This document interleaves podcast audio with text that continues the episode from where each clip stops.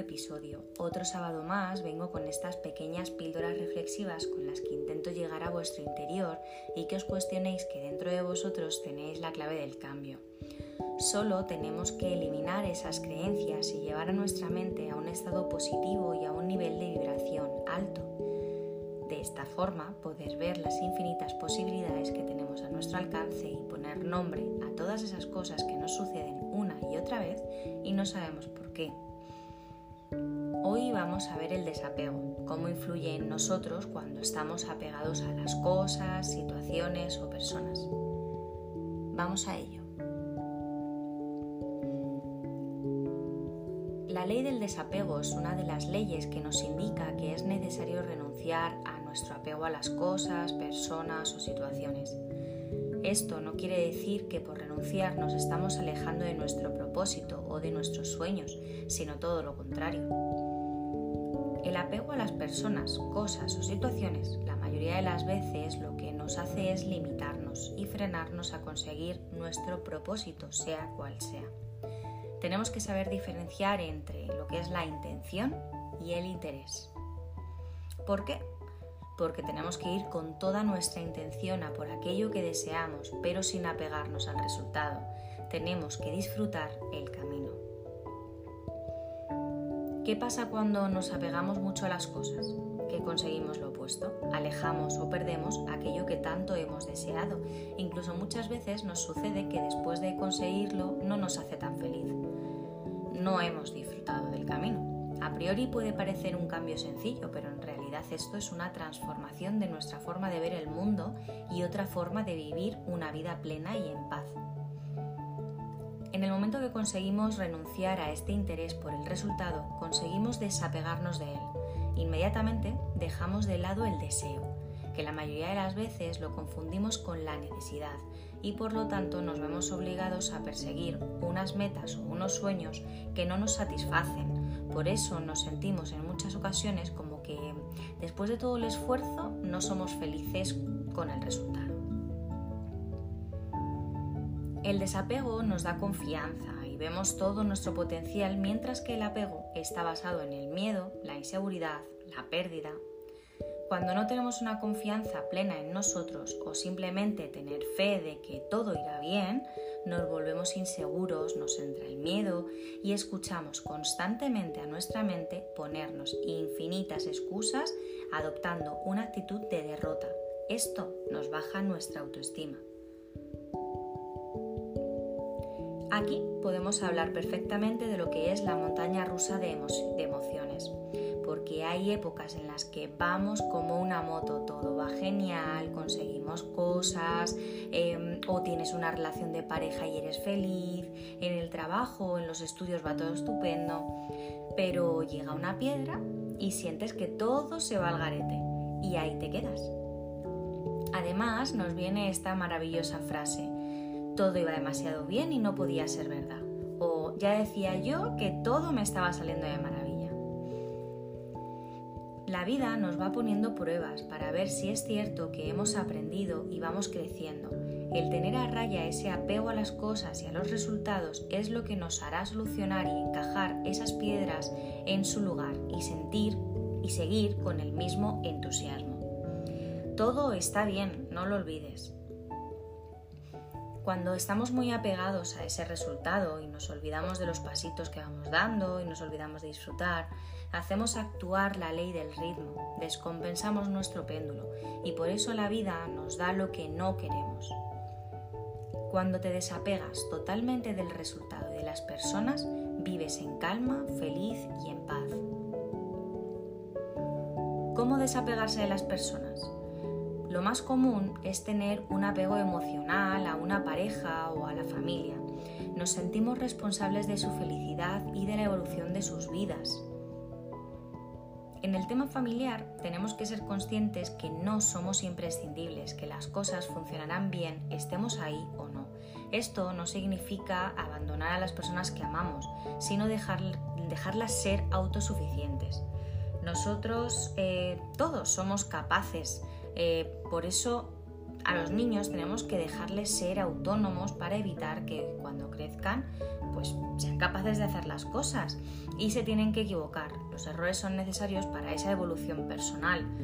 O imagínate, tratar a una persona de 20 años como tratas a un bebé de un mes. Te cuesta imaginarlo, ¿verdad? Eso es evolucionar, pero tenemos que evolucionar con ellos, poco a poco. Nosotros también aprendemos mucho. En el tema de parejas puede ser un poco más complejo.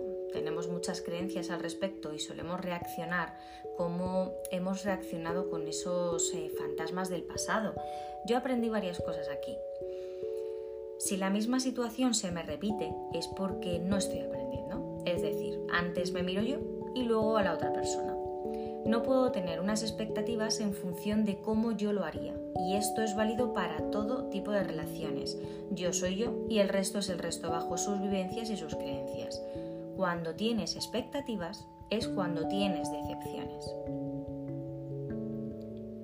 Si las relaciones no funcionan es porque no tienen que funcionar.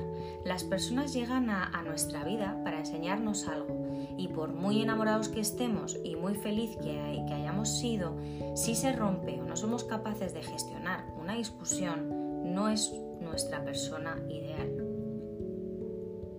Para desapegarnos de las personas, cosas o situaciones es muy importante elegirnos a nosotros como primera opción. Te quieres, te valoras y crees en ti. Tienes confianza ciega en ti y en que todo irá bien. Cuando algo se tuerza, analiza qué te viene a decir, qué responsabilidad tienes tú en esa situación, sin culpar al otro, sin justificarte, sin victimizarte. Si existe algo de eso, el ego está hablando por ti. Si tienes la conciencia tranquila y estás en calma, dejarás ir sin más. Cuando te desapegas, tienes una sensación de paz y en calma contigo que es increíble. Simplemente confías y sobre todo disfrutas de cada pasito que das. Como siempre os voy a contar una bonita historia para materializar estos pasos y conocimientos que hemos ido viendo. Había un hombre muy ansioso y avaricioso, lleno de problemas y angustias. Desesperado de ver que no podía remediar su situación, fue a pedir ayuda a uno de los maestros más sabios del pueblo, al maestro Zen, para que éste le ayudara a solucionar su vida. Cuando encontró al maestro, estaba a punto de comenzar su clase, su clase de meditación. Sin pensarlo, el alumno se incorporó a la clase sentándose en el suelo con los demás.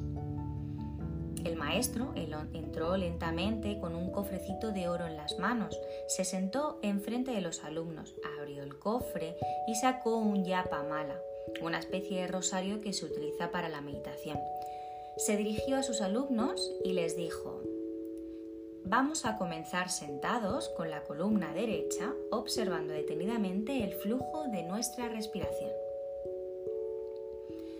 Pero aquel hombre ansioso no observaba su respiración, lo que observaba era aquel cofrecito de oro. Estaba impresionado por aquella pieza.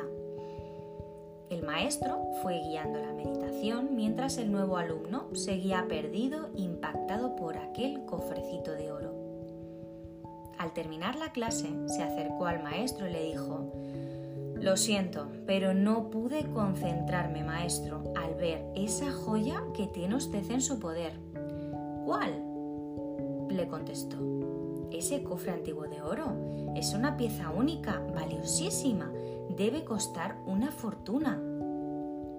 El maestro le dice, mm, la verdad, no tengo ni idea. A mí me lo regaló mi maestro, que a su vez se lo regaló otro maestro, y ha pasado así de generación en generación. Uf, es que si yo lo tuviera en mi poder, solucionaría todos mis problemas, lo vendería y sería rico, decía el alumno. El maestro se le queda mirando sorprendido mientras el alumno desesperado no paraba de repetir que con ese cofrecito de oro solucionaría su vida entera.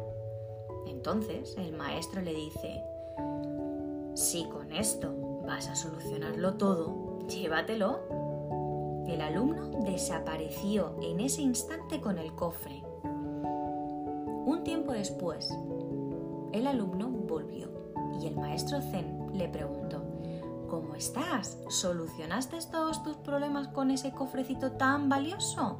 El alumno le dice, mm, no. Y por eso vengo a por algo más valioso todavía. Vengo por lo que le hizo poder dármelo. El desapego no es falta de interés por las cosas, sino la falta de implicación emocional en ellas, y es la clave de una vida plena y sin sufrimiento. Te dejo que reflexiones y no olvides que la felicidad es una actitud y también se entrena y que todo es posible.